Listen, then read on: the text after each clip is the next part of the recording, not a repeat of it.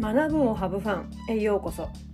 このポッドキャストは子どもたちに関わるすべての大人たちが自分軸を大切に毎日をハブファンするための情報を発信しています。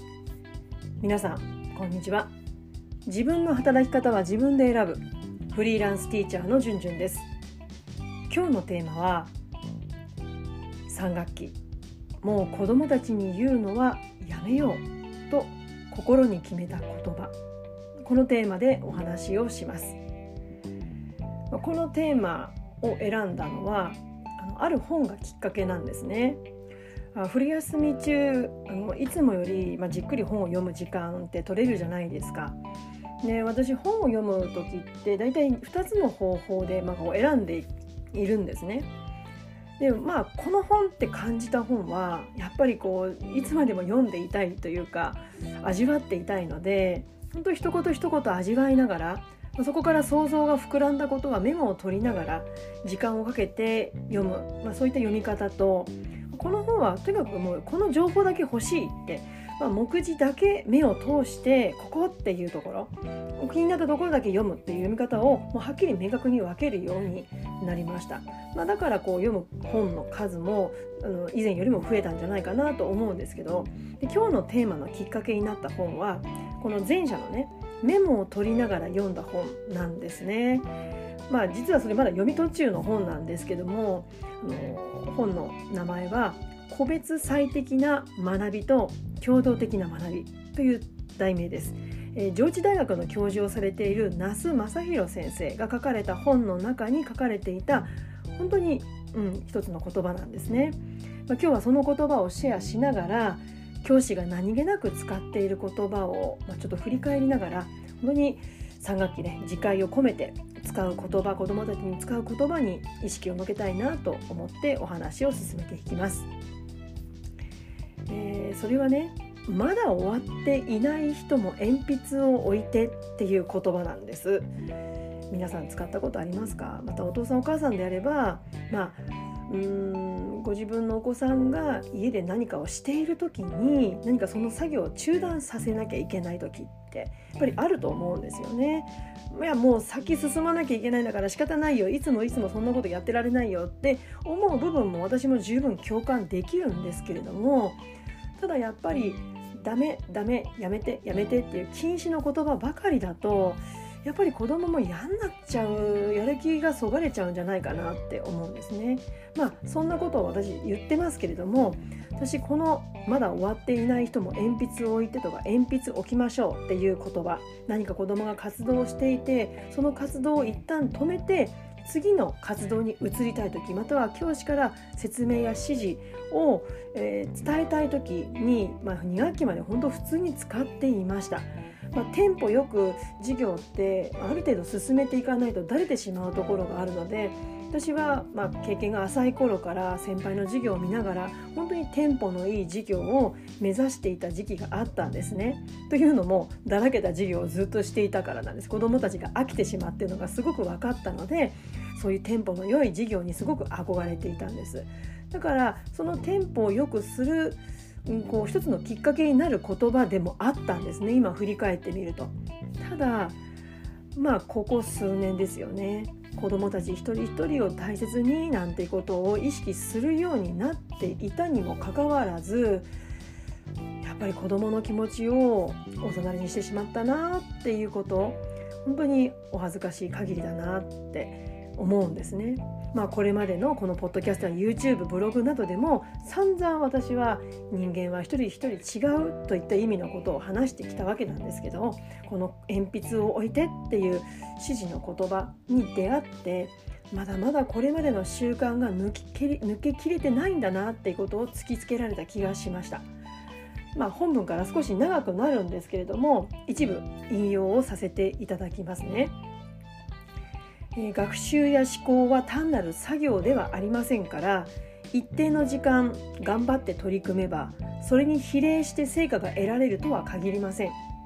教師が5分として指定した課題について7分あればしっかりとした考えが持てる子がいたとしましょう。この子にとって課題に取り組み始めて5分後というタイミングは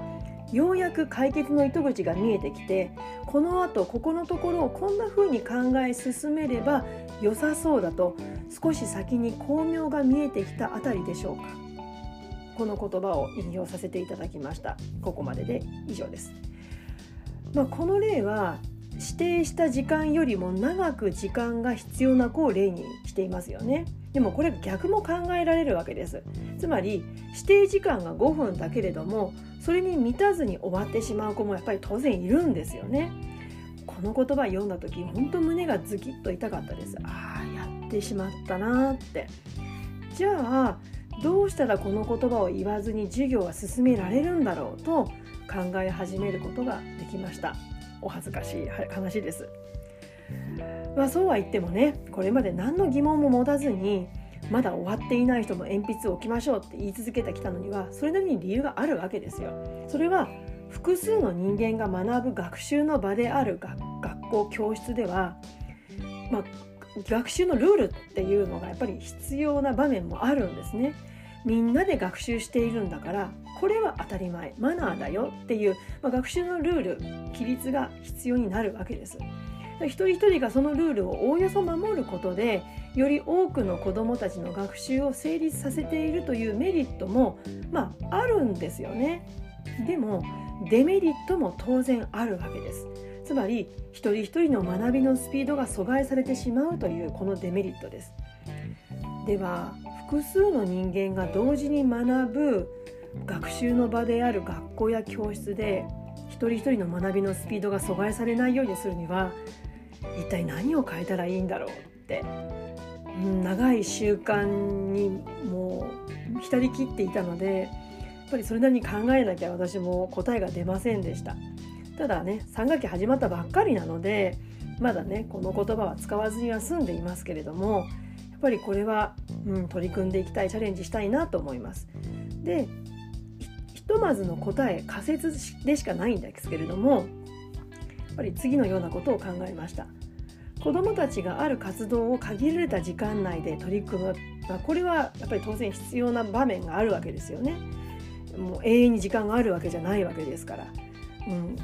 限られた時間の中で限られた学習内容を終えなきゃいけないという、まあ、そういう、うん、場所ではあるのでただ一人一人の、ね、学習のスピードは阻害したくないじゃあどうしたらいいか限られた時間内で取り組んだ後にスパンとそこで切るのではなくて鉛筆を置きましょうじゃなくて一人一人の所要時間をぼやかすための時間を確保する。より多くの子どもたちに満足感が持たせられるのではないかというチャレンジを私は今回考えてみました具体的にイメージしているのはじゃあ所要時間5分だとしましょう5分経ったら終わった人は終わった友達同士で書いたもの作ったものをちょっと発表したり見合ったりしてごらんそんな指示を伝えますそうすると終わっていない子もあ終わったら発表すればいいんだっていうふうに前向きな気持ちでまだ終わってないからじゃあ今やってる活動を最後まで終えようと少し余裕が生まれる阻害はされないっていうことにつながるんじゃないかなって思います。まあ、今回のことでね振り返ってみると本当に教師が何気なく使っている言葉学習活動って注意深くならなきゃいけないなって思いました。まあ、集団で学んでいるがゆえに一人一人の子どもの思いをやっぱり見ているつもりでもやっぱり片目で受け取ってしまっているもの、うん、片手で受け取っているものがある設定しているなって気づきました例えば元気に挨拶しましょうってやいろんな子いるわけですよねなんかどんより来る子もいるわけじゃないですかうんだからこそ元気に挨拶が言えない子の気持ちに寄り添う必要もあるわけですよね。教師は元気に挨拶したとしてもでもそれを子供に求めちゃいけないんじゃないかなって私は思います。または、まあ、時間の制限で言うとやっぱり45分で学習を終える、まあ、教師は45分で終えるように設定したとしてもでももしかしたら60分必要で60分あったらやっぱり余裕を持って授業が終えられる。学習が組めるってこともあると思うんですよね。だったらいつも45分じゃなくてじゃ今回は60分。でも途中でちょっとした休憩も入れてあげる。そんなフレキシブルな事業展開が考えられるんじゃないかなと思います。または書きたい題材がないのに書かなきゃいけない作文とか、うん、せめてテーマを選択させてあげるとか、まあ、そんな風に思うんですよね。まあ、私が子供だったらやっぱりね嫌だなって思うんですよね。これでやりなさいってこう圧を加えられるとやっぱり嫌なんですよね。だから自分がされて嫌なことは子供にしない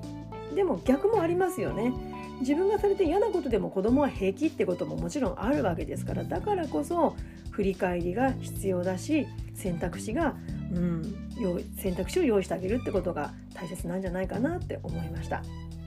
え今日は3学期もう子どもたちに言うのはやめようと心に決めた言葉についてお話しましたきっとねこの本を読んでいく中でまたいろんな情報に触れる中で子どもたちと関わる中であこれやっぱり言うのやめようとかこれは伝えようって言葉がきっと出てくると思うんですよね。またその時にはその都度このポッドキャストや YouTube でご紹介したいと思います。もしねよければ皆さんのこの言葉は言わないようにしているとかこの言葉は伝えてあげたいっていう言葉がもしありましたら是非コメントしていただけると嬉しいです、まあ、今回のね今読んでる本「個別最適な学びと共同的な学び」には著書の著者のえー、那須先生がこれまで多くの実践家と研究されてきたことやそれを生かして山形県の天童市立天童中部小学校で実践されてきたことをもとにして書かれていますもしねこの本の存在に気づいていなかったでも個別最適な学びや共同的な学びというキーワードに関心のある方は是非手に取ってみてください。えー、今年はねこういった本をきっかけに読書会などがあれば参加したり、まあ、自分でもそういった読書会主催できたらいいななんて思ってます、えー、今日の内容に関するご感想ご意見お待ちしています、えー、それでは次回のポッドキャスト YouTube まで。Let's have fun! バイバイ